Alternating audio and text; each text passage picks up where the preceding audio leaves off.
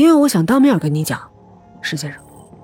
果然，他沉默了，是吓到，还是迟疑？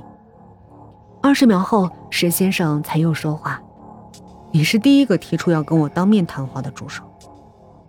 很好，你待在家别乱跑，我派人去你家接你。”石先生说完后挂断了电话。对于石先生知道我住在哪儿，我并不感到意外，但是他竟然会这么爽快的答应我的要求，这次换我吓到了。他不怕我对他不利吗？他不怕我趁他不注意的时候杀了他？不对，等一下，妈的，我真是个蠢蛋！石先生那句“我会派人去你家接你”的意思是，我会派人去干掉你，这再明显不过了。可这样也不对呀，石先生应该一早就查到我的住处，他早就可以派人杀我。甚至在我带着女孩回来的时候，就可以派人来我家拦截。为什么不这么做？他在想什么？我该不该选择逃命？但是逃到哪儿，石先生迟早都会找到我，或者只能坐在原地，等石先生派来的杀手破门而入，取我的性命。这似乎也不是办法。反正人迟早都会死。我苦笑一下，做了最后的决定。我先打了一通电话，再把手枪取下来放在膝盖上，枪口对着门口。我不知道石先生会派多少杀手过来，如果打不过他们，死就死吧，至少要让石先生知道我不是好惹的。我维持这样的动作，每一条神经都紧绷着，提防着有人从门或窗户闯进来。四个小时之后，门铃响了，谁？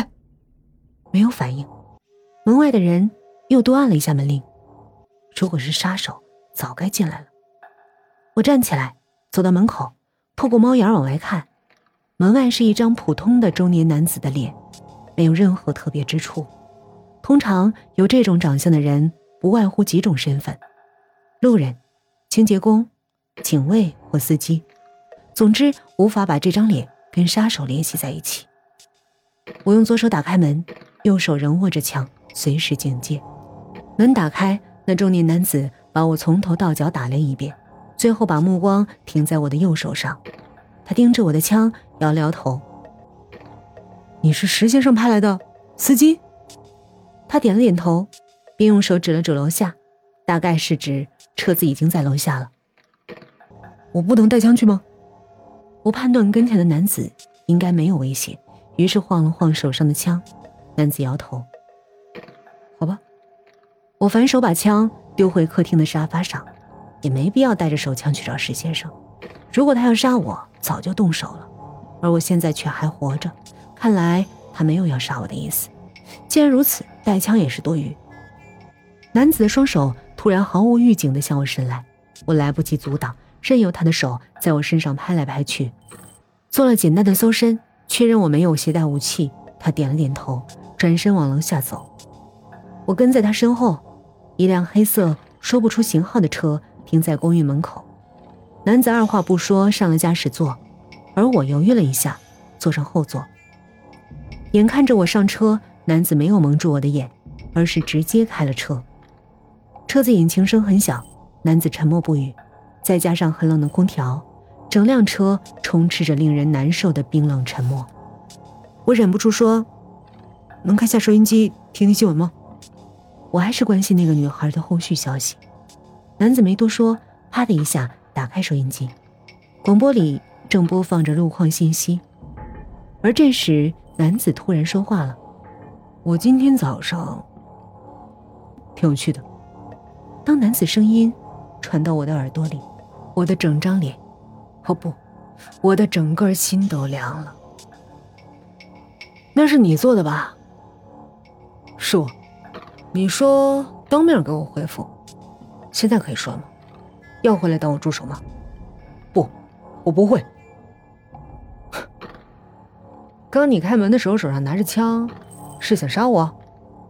不是，我是提防你派人来杀我。我就知道。哎，让我猜猜看啊，在面对死意坚决的委托人，你可以毫不犹豫的帮他们死亡。